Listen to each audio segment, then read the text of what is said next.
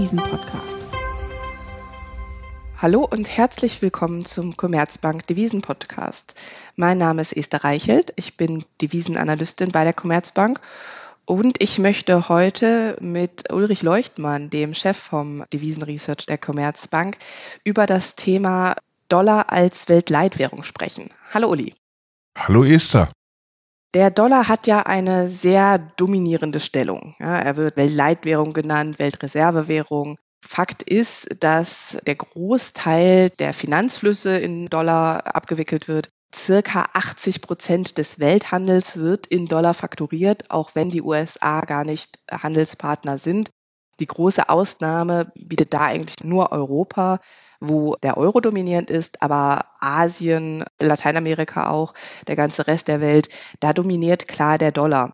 Die jüngste Umfrage der Bank of International Settlement hat gezeigt, dass der Dollar bei fast 90 Prozent aller Devisenmarkttransaktionen auf einer Seite steht und die weltweiten Devisenreserven zeigen, dass der Dollar mit einem Anteil von knapp 60 Prozent an den Reserven klar dominierend ist. Interessanterweise fällt aber diese Tendenz und weil auch jüngst wieder die Diskussionen zugenommen haben, ob der Status des Dollars angegriffen wird, wollten wir uns diesem Thema mal im Devisenpodcast widmen. Uli, zum Anfang mal, warum ist eigentlich der Dollar Weltleitwährung? Also warum hat er diese dominierende Stellung?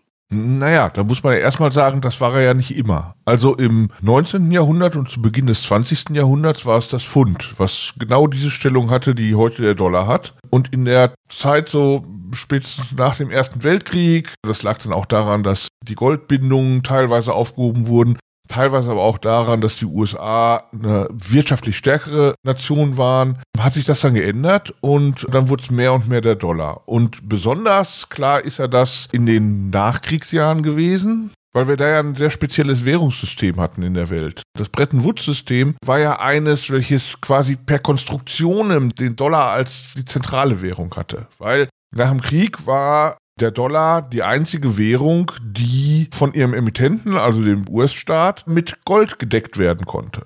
Und damals war es ja natürlich auch noch eine Zeit, wo diese Golddeckung als sehr sinnvoll erachtet wurde. Das haben wir heute alles ja schon längst nicht mehr. Die Golddeckung des Dollars wurde Anfang der 70er Jahre aufgegeben. Und das funktioniert ja auch ganz gut. Wir haben jetzt ja nicht ausufernde Inflation ständig. Auch wenn wir gerade mal eine Phase hoher Inflation haben, ist das ja eher nur eine Phase. Aber damals war es halt noch wichtig, dass man eine Währung hat, die mit Gold gedeckt ist, weil man damals noch nicht wusste, wie es ohne Golddeckung geht, Preisstabilität dauerhaft zu erzeugen. Vielleicht hatte man auch in diesen Jahren, in denen insbesondere Europa noch unter den Kriegsfolgen litt, auch gar nicht die Möglichkeit, ohne Golddeckung eine Preisstabilität hinzubekommen. Da aber alle nicht genug Gold hatten, außer die USA, wurden halt alle Währungen an den Dollar gekoppelt und der war mit Gold gedeckt und so hat man quasi diese Golddeckung des Dollars exportiert in das Weltwährungssystem. Das war ja die Idee von Bretton Woods und damit war aber auch klar, der Dollar war sozusagen die zentrale Währung, der zentrale Anker, an dem das ganze System hing. Ja, aber das ist ja ganz interessant, gerade auch, dass vorher halt das Fund diese dominante Stellung hatte. Wenn man aber mal so überlegt, okay, vorher gab es das Fund, dann kam der Zweite Weltkrieg und danach aber auch ja doch das durchaus politisch turbulente System nach dem Weltkrieg. Trotzdem konnte man sich darauf einigen in Bretton Woods, dass der Dollar zentral im zukünftigen Weltwährungssystem ist das deutet ja darauf hin, dass es irgendwie eine gewisse Tendenz dazu gibt, dass es eine dominierende Währung gibt. Warum denn? Also warum scheint es einen Bedarf für eine dominierende Währung zu geben? Ja, genau. Das ist ein interessanter Punkt. Bis 1914 war es eine Währung. Zwischenkriegszeit war so eine Übergangsphase, aber nach dem Zweiten Weltkrieg dann wieder eine Währung, der Dollar. Klar, also nach dem Zweiten Weltkrieg war das quasi per Konstruktion durch die Konstruktion des Bretton Woods Systems, aber auch als das zusammengebrochen ist, vor 50 Jahren hatten wir ja nicht jetzt plötzlich dann so ein multipolares Währungssystem. Und, und es gibt Ökonomen, die sagen, das ist ja eigentlich Unsinn. Also warum gibt es immer eine Weltleitwährung und warum haben wir nicht ein multipolares System? Beispielsweise Barry Eichengreen, ein US-Ökonom, argumentiert gerne dahingehend, dass er sagt, naja, das ist ja eigentlich Unsinn. Also das Beispiel, was er immer nimmt, ist ein chilenischer Winzer und ein japanisches Restaurant, welches seinen Wein kauft. Warum handeln die beiden in US-Dollar? Das japanische Restaurant muss die Yen in Dollar tauschen, der chilenische Winzer die Dollars dann wieder in chilenischen Peso. Warum handeln die beiden nicht in Yen oder in Peso? Dann brauchen sie nur ein Währungsgeschäft haben, sparen sich also Transaktionskosten. Und deshalb meint Eichengreen so ein multipolares Währungssystem, wo jeder handelt mit irgendeiner Währung, also mit einer der von den beiden Handelspartnern, das wäre effizienter. Ich sehe das nicht so. Ich halte ein unipolares Währungssystem, in dem es nur eine Leitwährung gibt, für deutlich effizienter. Und bei dem Beispiel von Eichengreen zu bleiben, bei dem Winzer, dessen Problem ist ja folgendes. Wenn der seinen Wein anbaut, muss er prognostizieren, wie viel Wein er produziert. Er muss prognostizieren, wie die Nachfrage global ist. Aber wenn er in Dollar handelt, muss er nur die Gesamtnachfrage in der Welt nach seinem Wein prognostizieren. Und dann interessiert es ihn nicht, ob in Japan mehr Wein abgenommen wird, in Frankfurt weniger, in New York mehr, in Melbourne weniger oder sowas. Das ist ihm völlig egal, weil er ja seinen Gesamtabsatz, also das Dollarrisiko seines Gesamtabsatzes absichern kann und dann ist ihm egal, wie sich die regionalen Nachfragen verschieben würde er mit jedem seiner Handelspartner in dessen lokaler Währung handeln, hätte er das Problem, dass er nicht wüsste, wie viel setze ich in Japan ab, also wie viel Yen muss ich absichern, wie viel setze ich in Frankfurt ab, wie viel Euro muss ich absichern, wie viel setze ich in New York ab, wie viel US-Dollar muss ich absichern. Das heißt also im Endeffekt wäre sein Problem schwieriger zu lösen. Und das heißt, er müsste einen höheren Risikoaufschlag dafür nehmen, dass seine Absicherungsgeschäfte halt nicht so gut funktionieren. Und das zeigt, dass dann also sein Wein für uns alle letztendlich teurer würde und das ist ein Effizienzverlust. Das heißt also, wenn wir uns auf eine globale Handelswährung einigen, ist das effizienter, als wenn wir das nicht tun, als wenn wir in vielen Währungen handeln. Und das ist, glaube ich, der ökonomische Grund dafür, dass wir tatsächlich immer nur eine dominierende Welthandelswährung sehen. Bis 1914 das Pfund, ab 1945 der US-Dollar. Das ist effizienter als so eine multipolare Welt, auch wenn das auf den ersten Blick vielleicht nicht so scheint, weil es mehr Devisengeschäfte geben muss. Ja, also dann ist ja eigentlich das Argument für eine dominierende Währung auf globaler Ebene ein ähnliches wie das Argument, warum wir überhaupt Geld haben. Auch im Schwarzmarkthandel oder so. Während des Weltkrieges für Zigaretten bekam man halt immer was und es war einem relativ egal, wofür. Man musste sich nicht jemanden finden, der genau dann das hat, was man braucht gerade. Klares Effizienzargument. Trotzdem, während nationale Währungen nie ernsthaft in Zweifel gezogen werden, wird ja eigentlich doch ständig darüber diskutiert, ob jetzt der Dollar eine angemessene Weltleitwährung ist, ob es Alternativen gibt, ob das System noch passt. Das ist ja jetzt kein neues Argument, oder? Nee, genau. Also wir kennen das ja aus den Geschichtsbüchern oder aus der Geschichte der Währungssysteme. Es gab an dieser Dollar-Dominanz schon immer Kritik, schon während des Bretton Woods-Systems. Insbesondere die französische Regierung unter de Gaulle damals noch war da sehr kritisch drüber und war sehr unzufrieden mit der Dollar-Dominanz. Und in der Zeit, in der ich das Ganze aktiv und professionell begleite, ist dieses Thema auch schon so oft hochgekommen, 2009 beispielsweise hatten Russland und China so eine Initiative, die Dollar-Dominanz zu brechen und so weiter. Also dieses Thema kommt immer wieder hoch. Ehrlich gesagt, ich habe hier auf dem Schreibtisch ein Buch liegen von 2009, ein Sammelband, in dem diese Dollar-Deklinisten ihre Argumente darlegen. Da gibt es ein Anfangskapitel, was nur diese Deklinisten in verschiedene Denkschulen einteilt. Also diese Geschichte ist eine sehr alte. Politisch und in der Ökonomik ja, gibt's das schon ewig. Also es gibt Ökonomen, die den Großteil ihrer Zeit damit verbringen, das Ende der Dollardominanz zu prognostizieren. Und das ist also ein laufendes Thema, weil es immer kommt. Nur ehrlich gesagt, bisher hat's halt nicht funktioniert. Und wie du am Anfang beschrieben hast, wir haben halt immer noch den Dollar als dominierende Weltleitwährung im Sinne von Handelswährung, von Reservewährung etc. Also von daher, diese ganzen Argumente, die scheitern halt daran, dass sie schon lange vorgebracht wurden und bisher halt nicht funktioniert haben. Also von daher bin ich eh ein bisschen skeptisch über diese Diskussion, ehrlich gesagt. Das mag so ein bisschen so eine Soziologie der ökonomischen Theorien sein, so dass man gerne so Untergangsstories erzählt und die auch gut ankommen auf der Ökonomenseite und auf der politischen Seite, naja, da gibt's natürlich auch politische Interessen außerhalb rein ökonomischer Argumente, warum einige Regierungen wie die Russlands oder Chinas vielleicht die Dollardominanz beenden würden gerne. Okay, also, aber wenn es klare Effizienzargumente gibt, dann schauen wir uns doch mal die anderen Argumente an. Was stabilisiert denn das System, beziehungsweise was gibt es denn für Vorteile, für Nachteile, auch ja, vielleicht auf Seiten der USA, auf Seiten des Rest der Welt, die das System angreifbar machen oder halt stabilisieren, aber die auf jeden Fall dafür sorgen, dass diese Diskussion über eine Ablösung des Dollars als Weltleitwährung nicht nachlassen. Ja, das Argument, was man, glaube ich, am häufigsten hört, ist das, was de Gaulle schon gebracht hat in den frühen 60er Jahren. Er nannte das das exorbitante Privileg der USA. Das ist halt die These. Ich versuche sie jetzt mal wiederzugeben, korrigiere mich, wenn ich da falsch liege. Die These ist halt, naja, weil der Dollar Weltleitwährung ist, brauchen alle ganz furchtbar viele Dollars. Das heißt also, es gibt einen Kapitaltransfer vom Rest der Welt in die USA. Und das wäre ein Vorteil für die USA, weil die dadurch ja ihr Leistungsbilanzdefizit letztendlich, also den Überschuss ihrer Importe gegenüber den Exporten größtenteils, billig finanzieren könnten und deshalb sozusagen auf Kosten des Restes der Welt leben finde ich ein sehr plausibles Argument, wenn man sich mal anguckt, wie lange die USA eigentlich ein doch stabiles und relativ großes Leistungsbilanzdefizit fahren. Ja, in der Tat sind die USA die einzige Volkswirtschaft, die so dauerhaft so ein hohes Leistungsbilanzdefizit fahren kann, ohne dadurch in eine Leistungsbilanzkrise zu rutschen. Wobei, so ein bisschen finde ich dann manchmal auch schon, dass es auch realwirtschaftlich nicht unproblematisch ist. Ja, beispielsweise könnte man die Immobilienkrise in den USA 2007, 2008 auch so interpretieren, dass man sagt, naja, die USA haben vorher unheimlich viel Kapital bekommen, hohe Kapitalzuflüsse, also die Gegenbuchung zu den Leistungsbilanzdefiziten sind halt Kapitalzuflüsse.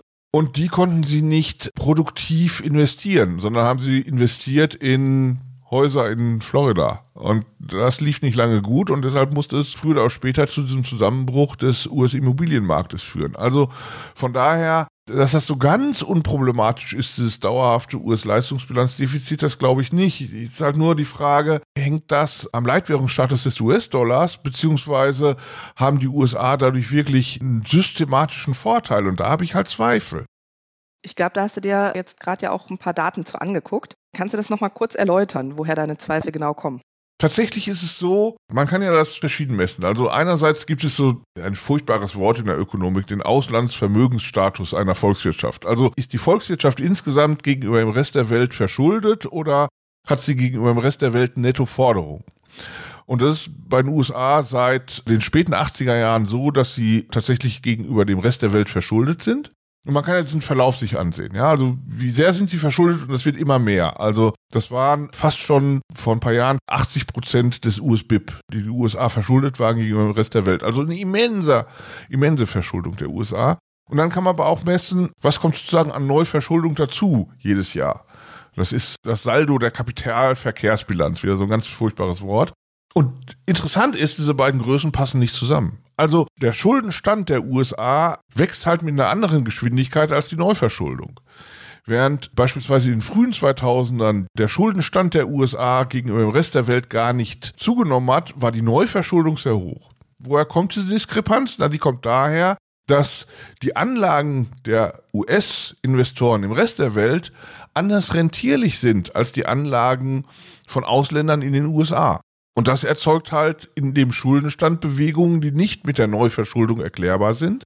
Und das Interessante ist, dass es lange so war, dass tatsächlich die Anlagen der US-Investoren im Rest der Welt höher verzinslich waren als die Anlagen von Ausländern in den USA. Und das spricht natürlich so ein bisschen für dieses Argument exorbitantes Privileg, ja, weil ja, also die, die Ausländer müssen quasi eine Prämie dafür zahlen, äh, Kapital in den USA anzulegen. Genau.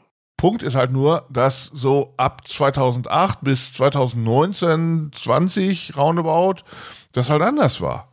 Da waren die Anlagen der Ausländer in den USA rentierlicher als die Anlagen der USA im Rest der Welt. Das heißt, da gab es kein exorbitantes Privileg. Der Rest der Welt hat keine Prämie dafür bezahlt, in den USA Kapital anzulegen, sondern hat sogar einen höheren Return bekommen obwohl der Dollar, wie du am Anfang ja beschrieben hast, weiterhin Weltleitwährung ist. Also von daher sehe ich diesen Zusammenhang ehrlich gesagt nicht. Ich sehe nicht, dass der Weltleitwährungsstatus ein exorbitantes Privileg erzeugt. Das kommt manchmal, aber manchmal und lange Zeit auch, wie gesagt 2008 bis 2019, 2020 ist es halt anders. Und deshalb sehe ich diesen Zusammenhang nicht in den Daten bestätigt. Ich kann kein exorbitantes Privileg messen. Okay, aber wenn du jetzt sagst, das sieht man seit 2008, also circa seit der Finanzkrise. Und vorher hast du gesagt, dass die Finanzkrise durchaus auch ein Symptom des Weltleitwährungsstatus sein könnte, in dem Sinne, dass halt mehr Kapital in den Dollar fließt, als die USA gewinnbringend investieren oder anlegen können. Also dann finde ich, dann widersprechen diese Daten nicht unbedingt dem Argument, dass das Weltleitwährungssystem Schwächen hat die zum Beispiel in der Finanzkrise offensichtlich geworden sind.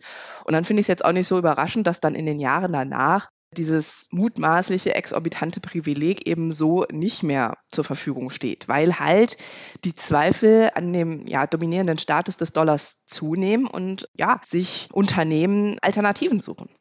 Ja, weißt du, das ist aber genau der Punkt. Wir haben ja nicht wie im Bretton Woods-System ein politisch gesetztes Weltwährungssystem. Jeder chilenische Winzer und jedes japanische Restaurant und jedes Unternehmen und jeder Investor kann sich aussuchen, was er macht. Also kann in der Währung seinen Handel und seinen Kapitaltransfer denominieren, die er mag.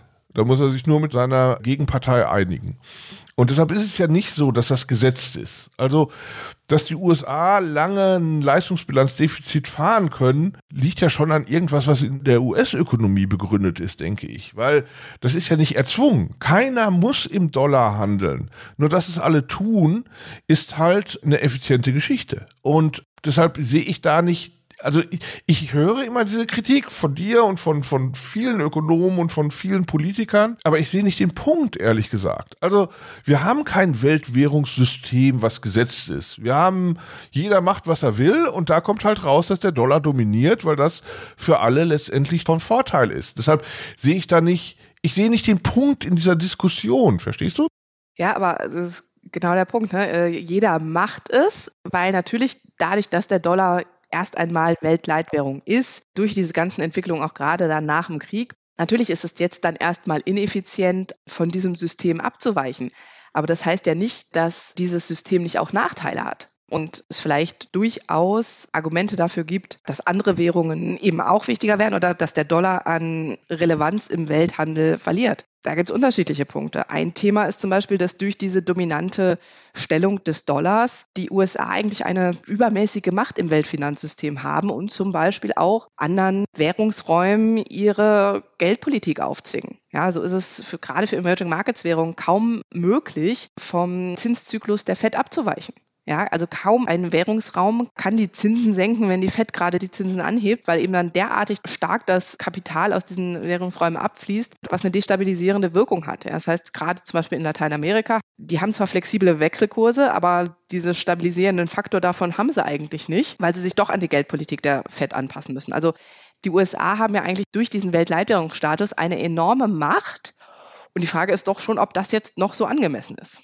Also da hätte ich zwei Antworten. Die eine ist, na klar, also wir wissen, man kann nicht alles haben. Man kann nicht gleichzeitig freien Kapitalverkehr haben, feste Wechselkurse und eine unabhängige Geldpolitik in dem Sinne, dass man sich dann aussuchen kann, welche Inflation man hat. Diese drei Dinge passen nicht zusammen. Das weiß die Ökonomie schon ziemlich lange. Und dann ist halt die Frage, was sucht man sich davon aus? Und diejenigen, die, die so in, in deine Richtung argumentieren, da habe ich eher so immer das Gefühl, naja, also Konsens war bisher eigentlich so in den 80er und 90er Jahren und auch noch Anfang dieses Jahrtausends. Am besten ist, man gibt das mit den festen Wechselkursen auf, macht flexible Wechselkurse, einen freien Kapitalverkehr und eine unabhängige Geldpolitik. Und die, die so in deine Richtung argumentieren, da habe ich immer so den Eindruck, das ist so ein verhuschtes Argument dafür, dass man eigentlich was anderes haben will. Dass man eigentlich feste Wechselkurse haben will und keinen freien Kapitalverkehr. Da kann man jetzt verschiedener Meinung sein. Ich finde das jetzt nicht so super, ehrlich gesagt, weil mit so einer Kapitalverkehrskontrolle kommen unendlich viele andere Probleme und unendlich viele Ineffizienzen. Aber ich sehe halt nicht den Punkt, dass man nicht seine Geldpolitik selber steuern kann.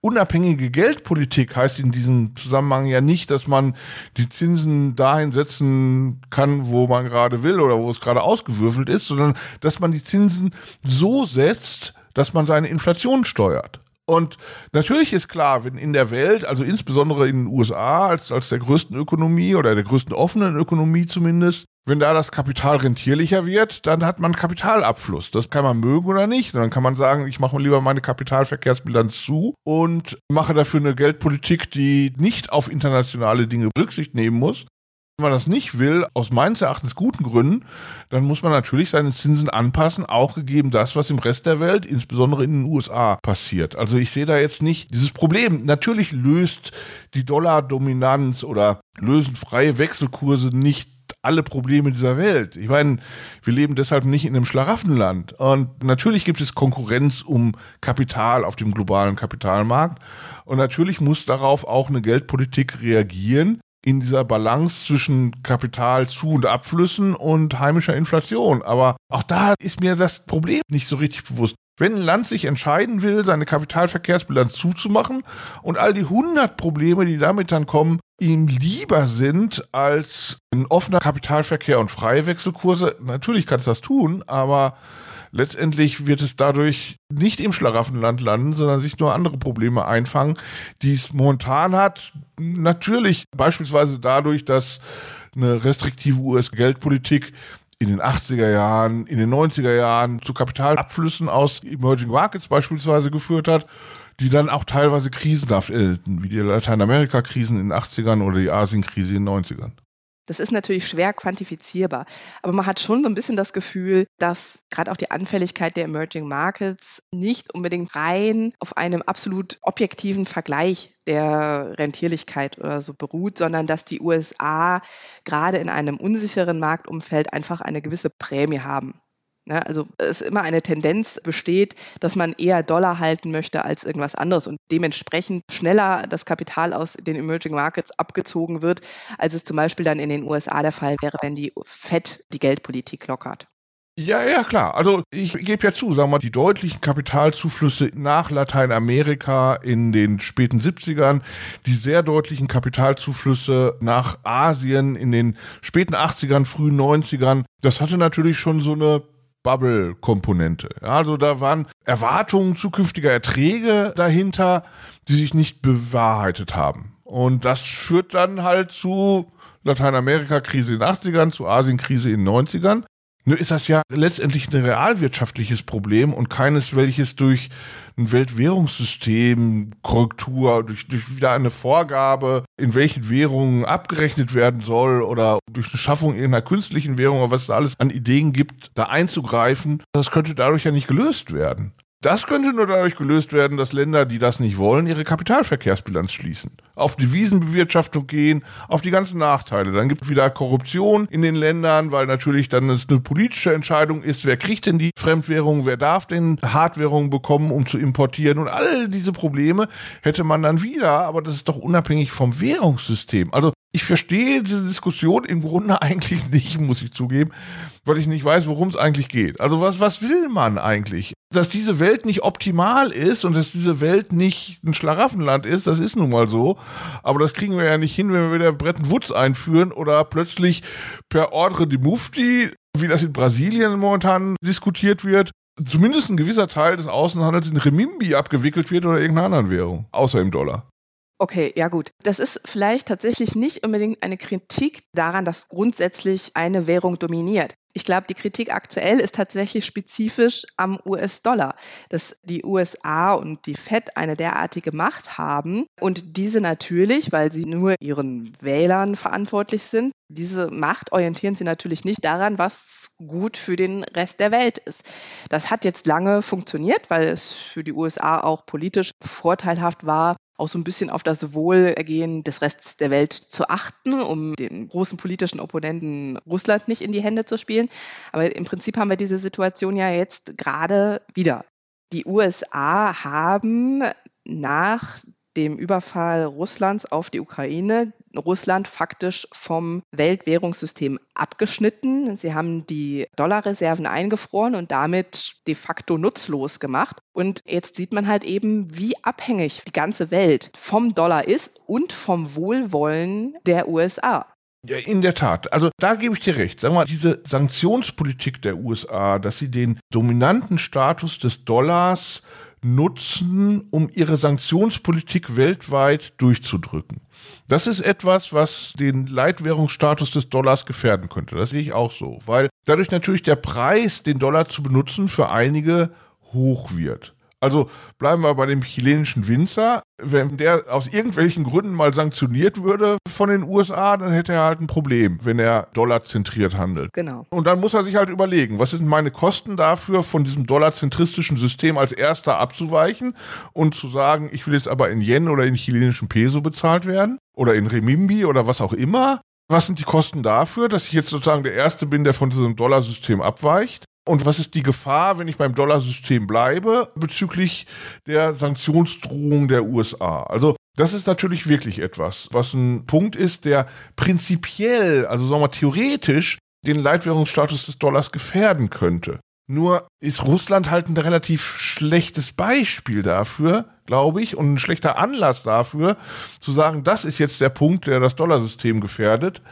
weil halt gerade im Falle Russlands wir gesehen haben, dass der allerüberwiegende Teil der westlichen Welt seine Sanktionspolitik koordiniert hat. Und zu sagen, ich handle jetzt in Euro, nützt einem russischen Exporteur dann auch nichts, weil die Sanktionen gegen Russland von den Europäern in ganz, ganz ähnlicher Weise verhängt worden sind wie von den USA. Also das ist also ein schlechter Anlass, vom, vom Dollarzentrismus abzuweichen, glaube ich. Ja gut, aber was wir aktuell sehen, ist doch eigentlich, dass dieser Konsens in Bezug auf die Russland-Sanktionen ein bisschen zu bröckeln scheint. Nicht in Europa, aber Europa ist ja nicht mehr länger nur der einzige Wirtschaftsraum, der von der schieren Größe her den USA Konkurrenz machen kann.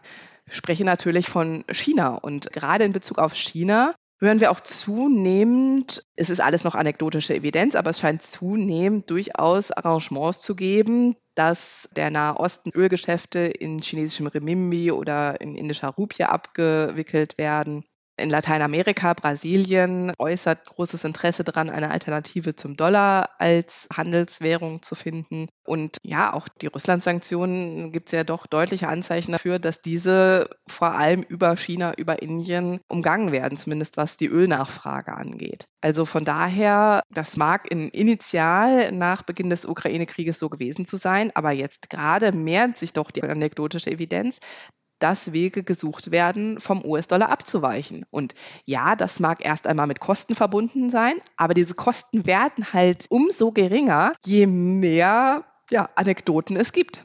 Ja, klar. Also so ein System hatten wir ja schon mal. Und ich habe das auch neulich schon mal in einer Veröffentlichung damit verglichen mit dem Transferrubel. Also für diejenigen, die jetzt nicht so uralt sind wie ich, der Transferrubel, das war so eine künstliche Recheneinheit, die innerhalb der Ostblockstaaten verwendet wurde für den Handel zwischen Ostblockstaaten. Und das hat auch prima funktioniert und alle haben im Transferrubel abgerechnet. Der hatte sogar einen ISIN-Code, den vergesse ich immer wieder. XTR, glaube ich, aber leg mich nicht darauf fest. Aber auf jeden Fall, das war eine ganz normale Währung, mit der man so einen Handel innerhalb eines Verbundes von Staaten abgerechnet hat. Das hat sehr gut funktioniert. Nur der Punkt ist, niemand außerhalb des Ostblocks, also Comic-Con hieß es damals, oder Rat für gegenseitige Wirtschaftshilfe, wie das auf Deutsch hieß und übersetzt wurde, niemand außerhalb dieses Blocks wäre jemals auf die Idee gekommen, irgendeinen Handel in Transferrubel zu akzeptieren. Das war halt eine Währung für die untereinander und immer wenn eines dieser Länder, dieser Comic-Con-Länder, aber etwas aus dem Westen importieren wollte, ja, dann brauchten sie wieder Hardwährung. Also dann musste man in Dollar oder D-Mark oder Lira oder Franc bezahlen. Das heißt also, innerhalb einer Staatengruppe kann es natürlich dann wieder eine andere Währung geben. Das sehen wir ja gerade in Europa. Ja, also der Handel Deutschlands mit Polen, der Handel Frankreichs mit Tschechien oder sowas, also der Handel innerhalb Europas, also der EU und von Ländern, die damit eng wirtschaftlich verbunden sind, der ist halt hauptsächlich in Euro. Also natürlich kann es solche Blasen regionaler Bedeutung geben und das muss jetzt auch nicht regional zusammenhängen. Das kann auch sein, dass es, sagen wir mal, die BRIC-Länder sind, die hauptsächlich untereinander in einer anderen Währung handeln. Nur der Handel mit dem Westen, also da, wo man sich aussuchen kann, mit welcher Währung man handelt, wo das frei ist, das ist halt was anderes. Also, dass jetzt Brasilien und Chinas Politiker sich einig sind, dass man den Handel untereinander in Remimbi abwickeln will und die Händler zwingen will, Remimbi zu verwenden. Ja, das ist erstmal ein Zwang, also erstmal schon mal damit offensichtlich nicht effizient. Sonst hätten das die Außenhändler ja schon freiwillig bisher gemacht. Der erzeugt Kosten, aber der kann ja politisch gewollt sein. Nur sehe ich deshalb nicht, dass der Dollar seinen Leitwährungsstatus in dem Sinne verliert, dass diejenigen, die frei sind, zu entscheiden, in welcher Währung sie dann handeln dürfen, also nicht in Brasilien oder China leben, dass die nicht weiterhin den Dollar nutzen. Gut, aber du bestätigst damit ja eigentlich schon, dass so eine zunehmende Multipolarität nicht total aus der Welt ist. Ja, genau. Also wenn es Länder gibt, die meinen, es wäre aus politischen Gründen wichtig, diese ökonomische Ineffizienz ihren Unternehmen aufzuzwingen, dann kann das natürlich sein, ja. Und in Europa ist es ja nicht erzwungen. In Europa ist es einfach so, weil der Handel so eng miteinander ist. Nur das sehen wir halt in Brasilien nicht. Brasilien hat immer noch einen erklecklichen Außenhandel mit den USA und mit dem Rest Lateinamerikas und mit Europa. Also da ist es erzwungen und da erzeugt es Ineffizienzen. Da muss jedes Land selber wissen, was es will, ob diese ökonomischen Ineffizienzen nicht so schlimm sind wie der politische Vorteil oder ob das dann wirklich ein politischer Vorteil ist. Das können wir als Ökonomen nicht sagen. Da müssen wir sagen, das geht uns nichts an. Also das kann schon sein. Und deshalb kann es natürlich so, so einen erzwungenen Wirtschaftsraum geben wie den Transferrubelblock, den Comic-Con. Aber das wird halt nicht effizient. Ja gut, also dann sind wir uns ja im Prinzip einig. Ja, ich du, weiß nicht, du, ich weiß du nicht, glaubst, Esther. die Dominanz des Dollars ist nicht gefährdet. Da stimme ich ja im Großen und Ganzen mit dir überein. Ich finde es aber durchaus bemerkenswert, dass jetzt doch diese Tendenzen hin in Richtung einer gewissen Multipolarität zunehmen, da sich diese auf Europa und auf China und den damit politisch verbundenen Raum konzentrieren ja, zeigt für mich, dass es durchaus eine ernstzunehmende Entwicklung ist, die natürlich aber jetzt noch nicht so weit fortgeschritten ist, dass sie den Dollar wirklich gefährden kann oder mit Blick auf die Finanzstabilität relevant ist. Das wäre vielleicht noch mal ein Thema für einen anderen Devisen-Podcast, dass man sich angucken können, was für Konsequenzen das denn hätte. Erst einmal, meine lieben Zuhörerinnen und Zuhörer, danke ich Ihnen für Ihre Aufmerksamkeit. Ich hoffe, dass Ihnen der Podcast gefallen hat. Falls Sie irgendwelche von den Publikationen, die wir angesprochen haben oder den Analysen, falls Sie daran Interesse haben, kontaktieren Sie uns gerne. Die E-Mail-Adresse steht in den Show Notes. Selbstverständlich freuen wir uns dann auch auf diesem Weg über Feedback oder gerne auch Themenvorschläge. Wenn Ihnen unser Podcast gefallen hat, empfehlen Sie uns gerne weiter. Sie können den Podcast auf allen gängigen Plattformen abonnieren. Ja, Uli, dann bleibt mir noch dir zu danken für das interessante Gespräch und danke für Ihr Interesse. Bis zum nächsten Mal. Tschüss.